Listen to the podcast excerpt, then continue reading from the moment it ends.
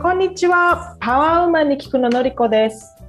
このシリーズはパワーを世界に発信する女性の皆さんとの会話を通じて、皆さんにもそのパワーをお届けすることを目的とする対話シリーズです。本日のゲスト、池見澄子さん。澄子さんは千葉県出身。15年以上アパレル業界に勤務後、2007年に独立され、株式会社マテリカ、アパレルデザインの会社を設立されました。デザインの仕事から始まり、ブランディングやサステナブル戦略のコンサルティングなどをいろんな企業に提供されています。特に形式はワークショップや共同開発的な試みを多く取り入れて活動されているとのことです。すみこさんのお洋服のスタイルは気持ちの上がるものを身につけることを大切にされていて、黒がとってもお似合いな女性です。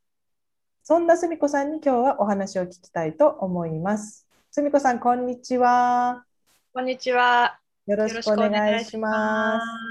今現在どんなことをされているのか、えー、簡単にすみこさんの言葉でおあのお話ししてください。はい、えー、アパレルのアパレルデザインの会社を作って15年目を迎えました。えー、多くの企業さんとの契約をベースに、えー、いろいろとデザインの供給やコンセプトの提供などをさせていただいています。えー、っとデザインお洋服の形がやはりあのいろんな差別化ができなくなっちゃってる市場の中で、うん、やはりブランドのコンセプトが非常に大事だということをあの強く訴え続けた15年間でした。でだんだん企業さんもそういう考えを受けて受け入れてくださるようになって、えー、最近ではブランディングのコンサルティングやあるいはサステナブルなあの戦略の立て方などでいろいろご相談をいただきながら企業さんと共にあのみんなで一緒に作るあのスタイルで、えー、手伝いをさせていただいてます。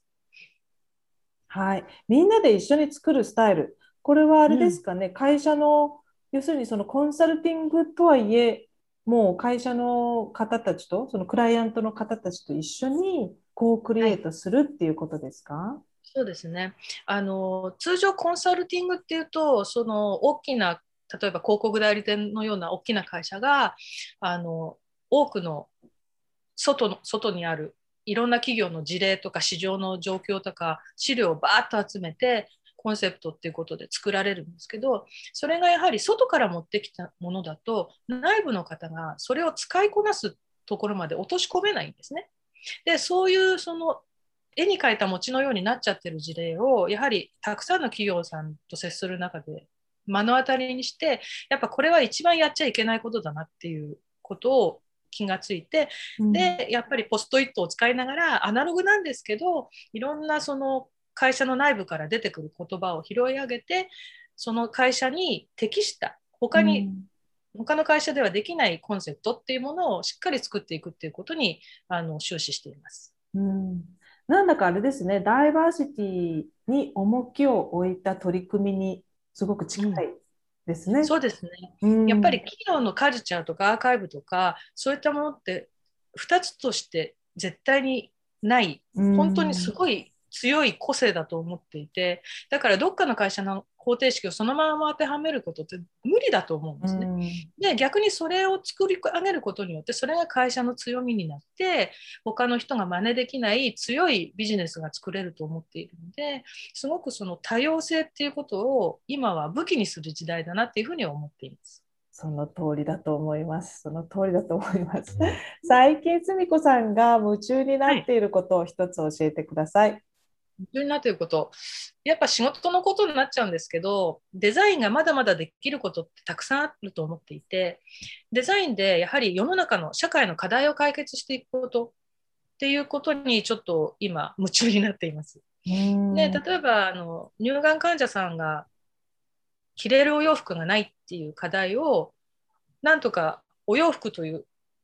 普通のお洋服プラスアルファっていう形で解決していってあげたいっていうそういうプロジェクトも今あの乳がん患者さんのサバイバーさんたちのコミュニティといろいろやり取りをしながらアイデア出しなんかを進めている最中です。で逆にその今アパレルという業態がすごくその活気がないんですね。で、デザイナーさんたちもすごくやる気をなくしちゃってて、もうこんなんだったらデザインの仕事なんかやりたくないっていう若い子が非常に増えていて、で、せっかくそのファッションのお仕事をするためにデザイン学校出て夢を持って入ってきたのに、全然楽しくないっていう方たち、若い方たちが多いので、そういう方たちに何何かその足りないスキルとか考え方を、うん、あのプラスしてもっと意欲的にお仕事ができるような環境を作るようなことも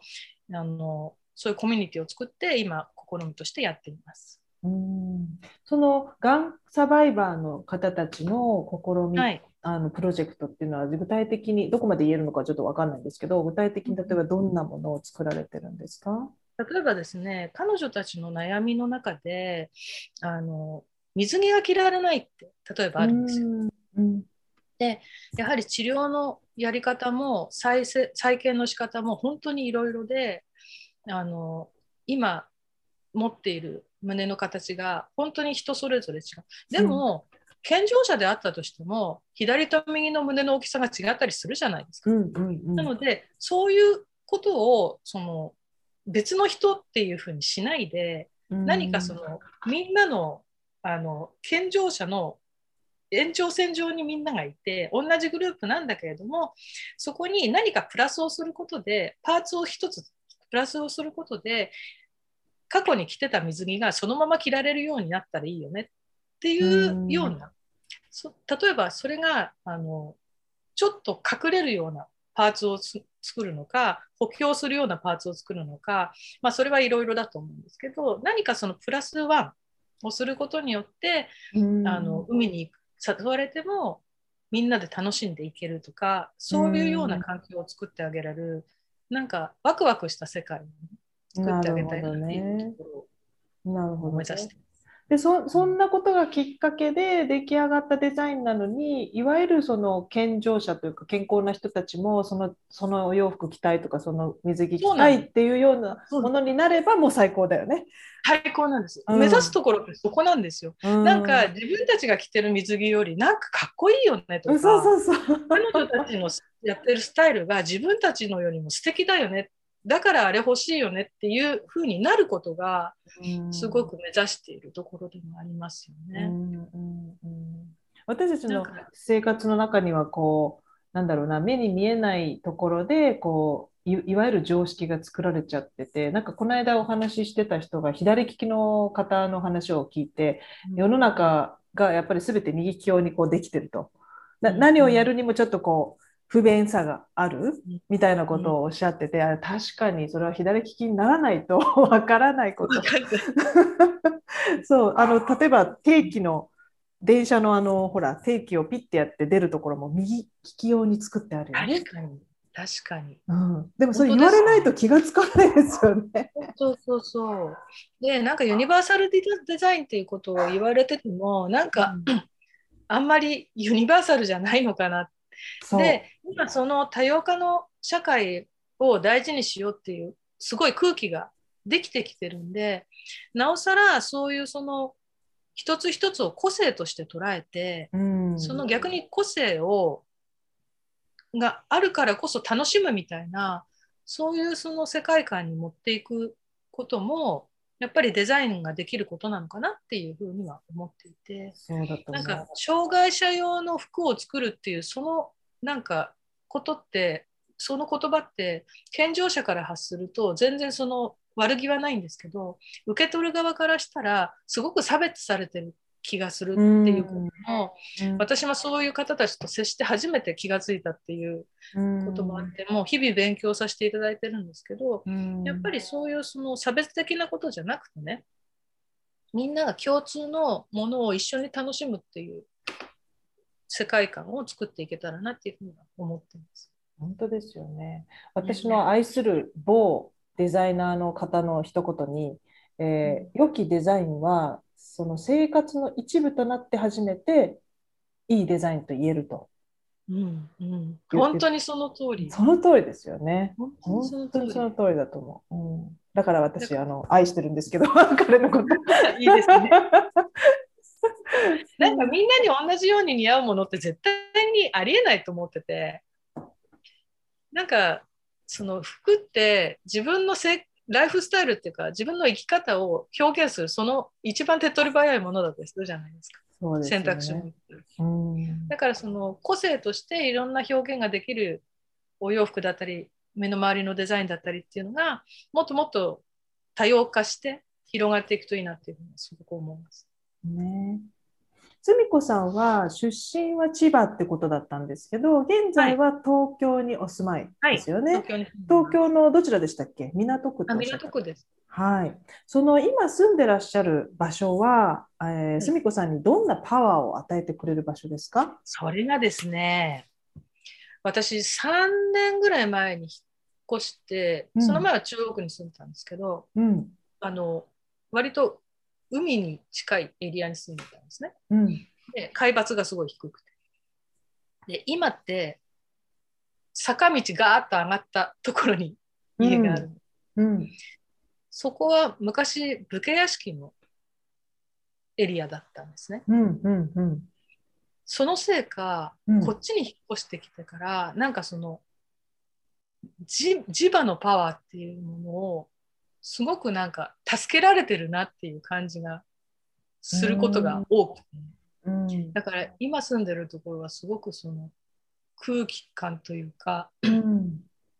もう大好きな場所です。へえ。先ほどちらっと、あの、すみこさんは火だっておっしゃってたから、水のそばは良くないのかもしれないね。なんて、わ分かりもしないことを言ってる私なんですが。なんかねよく土地が安定してるところに住んでるとうん。なんか気持ちが安定するって聞いたことがあって、うん。で某あの不倫で非常に話題になった某タレントさんがどんなことがあってもその住んでる場所っていうのはうん。あの信じられるところじゃないとダメなんだ一番頼れるものなんだっていうようなことをおっしゃってた方がいらしたらしくて、うん。うん。なんか結構それ納得しちゃったんですうん。いや、多分大事だと思う、住むとこって。特にその感覚でしかわからないですよね。そうなていうなんんですよのかな？うん。その居心地のいい場所と居心地の悪い場所って理屈じゃないじゃないですか。か感覚だからね。じゃないですよねね。本当ですよねうん。なるほど。じゃあ今はそういう意味で最高のパワーをもらってるってことですね。あいただいてますうん本当に本当に、太陽の近くだから、なるほど、わかりました。すみこさんにとって人生のターニングポイントとなったことを一つ教えてください。ターニングポイント。ターニングポイントはやっぱりその会社を作ったぐらいのタイミングですかね。うん。えっ、と小さい頃から自立したくてしょうがない子供だったんですけどやはりその例えばあの両親にご飯食べさせてもらってる学生の時から仕事をするってある意味自立だと思ってたんですけどでもまだちょっと違うな一人暮らしを始めるようになって自立したと思ったんですけどで自分で稼いでるしね。まだだな。うん。で今度は自分で会社作ったんですよ。うん。あこれでもう自分は自立したと思ったんですけどまだまだその契約の企業さんに頼ってるじゃん。まだまだ自分で自立できてる、うんそういうなんか自立の進化みたいなのが私のアーカイブのような気がしていて。でやっぱりそのちゃんとその会社からお給料をもらうんじゃなくて自分できちんと仕事を作らないとあの収入が得られないっていうところがやっぱり一番大きいターニングポイントだったのかなでその世界に入った時に自由と責任っていうのが本当に背中合わせだなんだっていうことを本当にリアルに感じてうんでもやっぱり自分は自由をちゃんと手に入れていたいからそれの裏側にある責任はきっちり果たしていくんだってなんか腹が据わった感じがしたかもしれないそのぐらいのタイミング。素晴らしい。その通りな感じがします。はい。そんなパワフルなすみこさんがへこんでしまうことがあるのかどうかちょっとわからないんですが、あるとしたらどんな時にへこんじゃいますか？いやへ過去を振り返るとへこみっぱなしですね。本当にちっちゃいことでくよくよしたり、もう本当ペコペコへこんでました。例えば会社を作りたての頃、あるいは3年ぐらい経った時に急にガクンと売り上げが落ちた時、もうこれから先売り上げができなくってどうしたらいいんだろうってもう本当途方に暮れたりってもうそうそのレベルのへこみ方ってもうどうしていいか分かんないぐらいの落ち方だったりもするんですけどやっぱり、うん、そこをやっぱり乗り越えないといけないんだなっていうところも裏側にあっていろんなことをトライしながらだからやっぱり会社やってるといろんな山谷あるんですけど谷の時の落ち込み方っていうのはちょっと強烈な思い出があります。なるほど。私大好きな言葉にね、あの誰が言ったかちょっと忘れましたけど、成功者は、えっ、ー、と、挫折の旅を、挫折を繰り返して、まあ繰り返して言ったら変か、挫折から挫折へと旅をして成功していくと。なるほど、その、うん、成功ばっかりして成功してる人はいないってことなんです。その人が言うに。うん、わ、かります。あの、うん今の自分があるのは過去にいろんな失敗というか、まあ、地雷を踏んできたというかあっちぶつかりこっちぶつかりして痛い思いをしてきたから今の自分があるんだと思ってるんですね。でそうやってそのへこんでへこんでどうしていいか分かんない途方に暮れたっていうことも含めて過去にあったことって全部自分の肥やしになってると思っていて、うん、なんかその無駄なことって本当によく人生に無駄なことは一個もないって言葉では聞くんですけど自分で本当に無駄なことって一個もないなと思っていて例えば勤めてた時に大嫌いな上司がいてなんでこの人のそばで働かなきゃならないだろうっていうこともあってもその人が教えてくれたことって今すごく役に立ってるんですよ。だからどんなにそのと瞬間瞬間が嫌でも絶対に最終的に肥沃な土壌を作る要素になるからだから本当になんか今目の前にあることをきっちり乗り越えることに集中するときっといいことあるんだろうなと思ったりもしますね。その考え方がこう回復の秘訣かしら、すみこさん自身の。あそうだと思います。なんかあまりにもそのへこんでへこんでってなった時に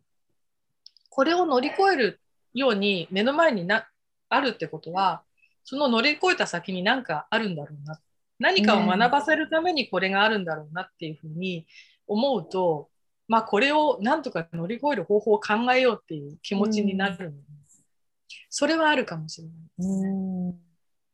素晴らしい。はい。この対話シリーズではですね、ハイライトの場所にですね、えー、風水、えー、ライフアドバイザー、神父菅子さんに一つだけ気になることを聞いていただくコーナーがあります。その時間がやってきました。すみこさんの質問はじゃあ何でしょう？あ、嬉しいです。ありがとうございます。ぜひお聞きしたいのは、実はあの去年の夏至からなんか風の時代になったっていうふうによく聞くじゃないですか。うん、で、最近本当に人のあのお付き合いする人が大きく変わったんですね。で当然人が変わるといろんな会話も変わっていくしどんどんそれが広がってきていて、すごくなんか自分には快適な空気だったりするんです。で今年はちょっとあの売上的にも会社の規模的にも勝負したいなっていう年でもあったのでなんかいい感じだなって思ってるんですけどそれがあの今年その仕事として私はどんなその状態にあるのかなあとそのもし成功していくようなプロセスに乗れるんだとすれば何かキーワードがあったら教えていただきたいなというふうに思います。はい、はい、はい、こんにちは。こんにちは、お願いします。はい、よろしくお願いします。すみこさん、あの磁場の話してましたけど、はい、その通りだと思います。あのそして火のすみこさん、あの水の近く全然 OK ですよ。あ、そうなんだ。でもあるし、補ってるし、やっぱりその場とその自分の木が多分もうすごく相性がいいというか、マッチングしてると思うんですよね。木の波動が合ってる状態だと思いました。今聞いてて。どうですかとてもいいと思います。はい。ではでは、ご質問ですね。で、すみこさんはですね、もともと人を育てるとかいう才能がすごくあるんですね。そして、母的な慈愛がとても強い方で、でそこにですね、えー、去年からあの軽やかな気、いわゆる人との関わりがすごく出てくる気が入ってまして、それってイコール商売の気なんですよ。はい。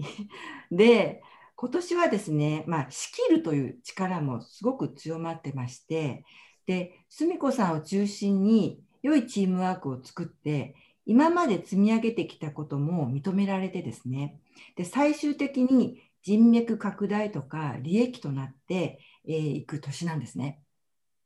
で澄子さんは新しいものがですね世の中に行き行き渡るように活動することがとても得意な方でまた、えー、集まってくる周りの人たちのためにエネルギーを使って能力と知力を惜しみなく、えー、出し尽くすことが開運の鍵なんですね。で、えー、今年はそのあふれる愛情と奉仕にあふれてで特に若い方々が、えー、誰も言え誰にも言えないようなことをまずそれをまず聞いてくれるということその安心感とその解決策を話すことによって、えー、出してくれる解決してくれるっていう安心感からあのそういう人たちがどんどんどんどん話を聞いてとかこれをどうにか解決してっていうことで集まってくるそういう感じなんです。でキーワードとしてはまあ、あのそもそももともとの、えー、ずっと長いテーマというか澄子さんの中の大事ポイントだと思うんですけど世のため人のためっていうキーワード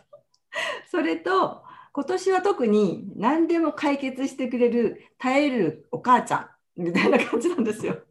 あ私が？うん、おかん的な、うん、立ち位置、うん、そんな感じで対応していくと、あのー、どんどんそういうアイディアもで集まってくるし、えー、それを利益に変えてくる、えー、メメンバーも集まってくるしっていうそんな感じです。ありがとうございます。はい、そうなんだ、いいですね。で、そのじゃあ、その愛あふれる、えーはい、お姉さんパワーなんですけど、最後の質問なんですが、えー、はい、皆さんにこう聞いてらっしゃる、まあ、他の女性にですね、どんなパワーを届けたいですか、女性が社会進出した方がいいっていう空気ができているにもかかわらずやはり女性がお仕事したりお仕事だけじゃないですよね女性が生きていくのって意外としんどいと思うんですよこの世の中。であの結構辛いこと我慢して生きてらっしゃる方がいらっしゃる多いと私は思っていて、まあ、自分も含めて。なんですけどしんどいと思っても絶対どこかに楽しいことを見つけた方があのハッピーだよっていうことはぜひお伝えしたいですね。あのしんどいことがあっても絶対その脇に何か楽しいことって絶対見つけられるはずだからそのしんどいことはあの流すぐらいの勇気を持って楽しいことにフォーカスするっていうそのちょっとしたシフトを使ってとにかくそのしんどいことも辛い環境もがあったとしても楽しいことを見つけてハッピーな気持ちにを維持する何か工夫をしていってもらえたらなっていうふうに思います。んなんかあのほわっとした話になっちゃいましたけどやはり女性が元気で笑っている社会は絶対にいい社会なので笑顔がもっと溢れる社会になるといいなっていうことはすごくいつも思ってます。本当に、うんね、元気で笑っていたいですね。こういう人たちがあの、うん、一点じゃなくてやっぱりみんな集まってもっとこうパワー大きくできたらいいですよね。いや本当にそれ最高だと思います。うん、なんかねこのなんか元気パワーをシューッとこう集めてもっと大きなものにしていけたら楽しいですね。うんはいわかりました今日はじゃあとっても楽しいお話をありがとうございました。ありがとうございました。はい。ありがとうございました。